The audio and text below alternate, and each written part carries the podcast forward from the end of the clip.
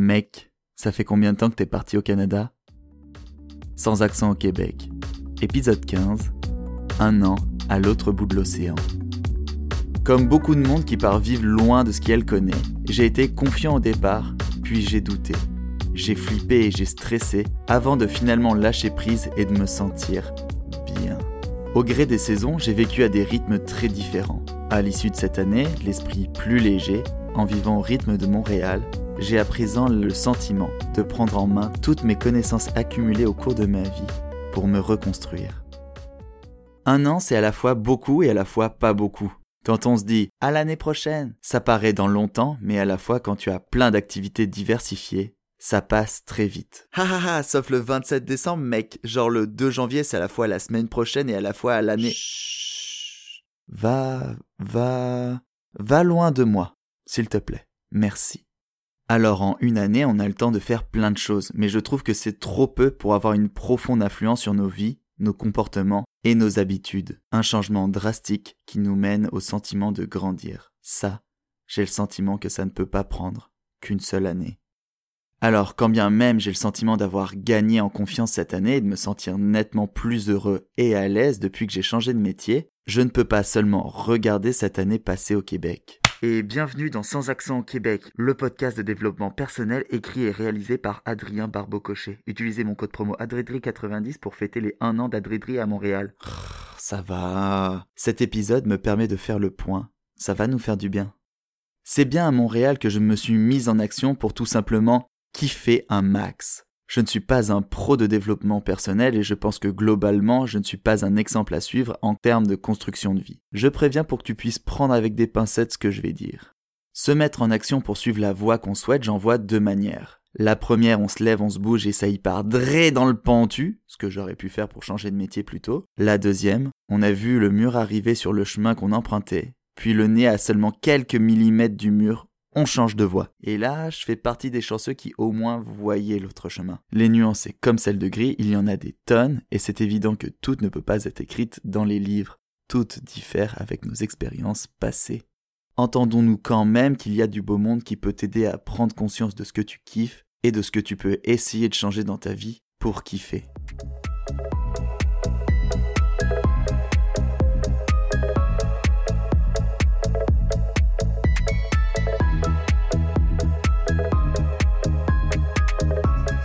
Partir vivre à 6000 km de ton lieu de naissance, de tes habitudes et de celles que tu connais n'implique pas nécessairement un changement de vie au mieux.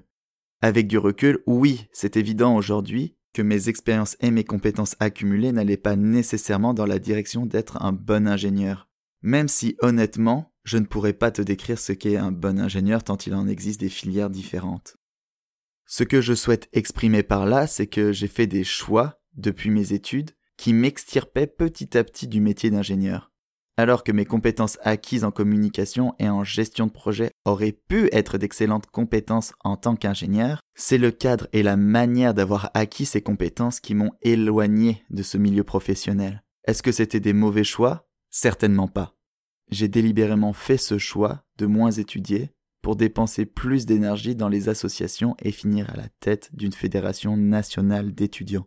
Ce que j'ai aimé ces années-là et ce qui m'a stimulé malgré l'épuisement qui me brûlait, c'est la reconnaissance, le fait d'être apprécié. Le côté technique des études, j'en ai rien retenu. Je m'en suis voulu ne pas avoir assez étudié. Et il m'a fallu prendre beaucoup, beaucoup de recul pour comprendre que je n'aimais tout simplement pas ça et que je ne devais pas m'en vouloir. Ce recul nécessaire, j'ai pu l'avoir en déménageant. L'expérience d'un expatrié comme moi n'est pas tant d'avoir une révélation loin de chez moi, c'est une expérience de quitter un lieu de vie confortable que je connaissais parfaitement pour choisir un lieu de vie que je connais moins, mais dans lequel je me sens quand même chez moi. Ah, c'est pas tout à fait clair, hein. En d'autres mots, au Québec on parle non seulement la même langue, mais je rappelle aussi que j'ai de la famille ici, et j'ai passé plusieurs étés chez mes grands-parents sur l'île de Montréal. Donc je me sens un minimum chez moi et un minimum en confort. Alors attention à ce biais. Waouh, mais en fait pour mieux me retrouver et me comprendre, il faut que j'aille vivre loin de ce que je connais. C'est peut-être vrai, mais il faut prendre en compte mon biais chanceux d'avoir deux passeports. Autrement, si j'avais voulu partir loin l'inconnu total, je serais tout simplement parti en Asie.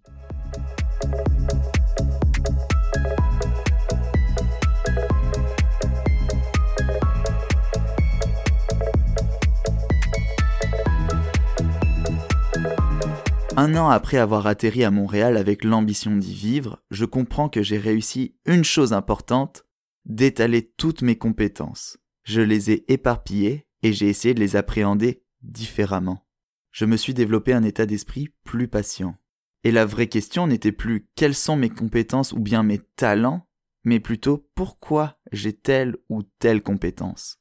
J'ai essayé dans ma vie d'être bon en programmation, j'ai essayé d'être astucieux pour développer des gadgets de domotique, ça veut dire des trucs de maison connectée. Et j'ai essayé d'avoir des compétences qui rapportent gros si je réussis à les maîtriser, à tel point que je me suis rendu jaloux de celles qui ont des compétences techniques que je n'avais pas. J'ai rêvé d'une vie professionnelle ambitieuse où je désespérais de ne trouver aucune porte d'entrée. Mais encore une fois, au fond de moi, j'en avais zéro, mais alors zéro envie.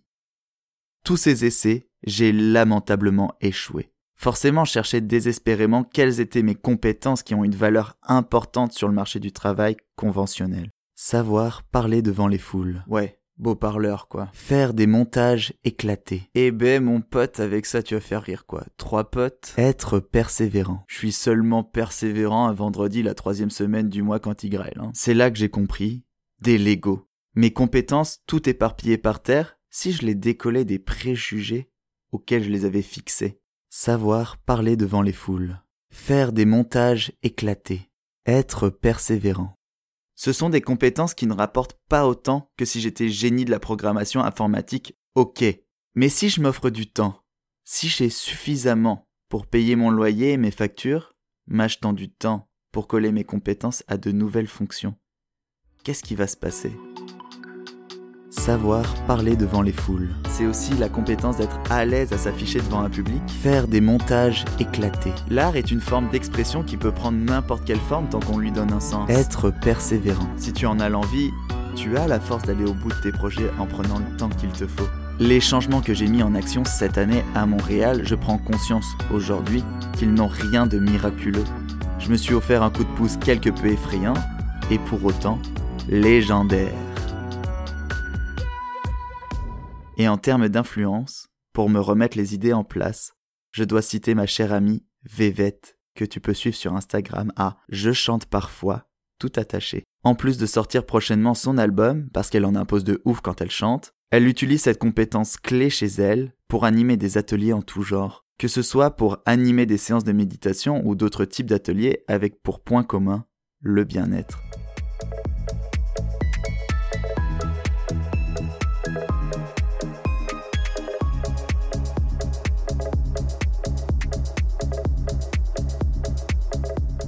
C'est donc ce que j'aime de cette nouvelle question, pourquoi j'ai cette compétence?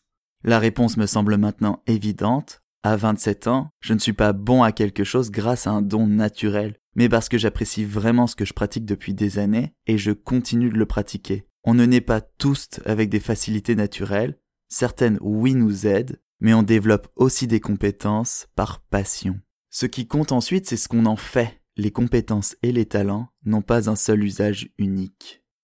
Alors si tu as besoin d'un coup de pouce, peut-être partir loin peut t'aider, mais ça ne fait aucun miracle. Garde en tête que changer de lieu de vie, ça ne peut être qu'un coup de pouce.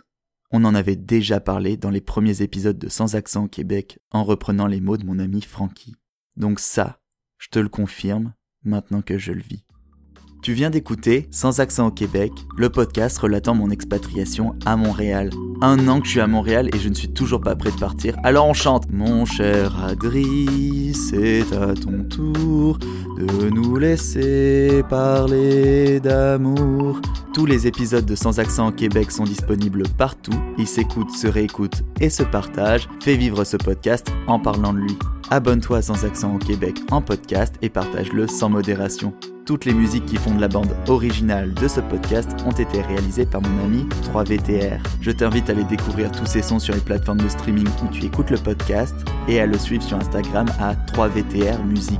Tu peux aussi m'écrire sur Instagram à adrien.barbochet. Je répondrai à toutes les questions pourvu que tu puisses faire les choix qui te permettront d'avancer demain. Tu viens d'écouter Sans accent au Québec, le podcast que je réalise fièrement moi-même, Adrien Barbeau Cochet.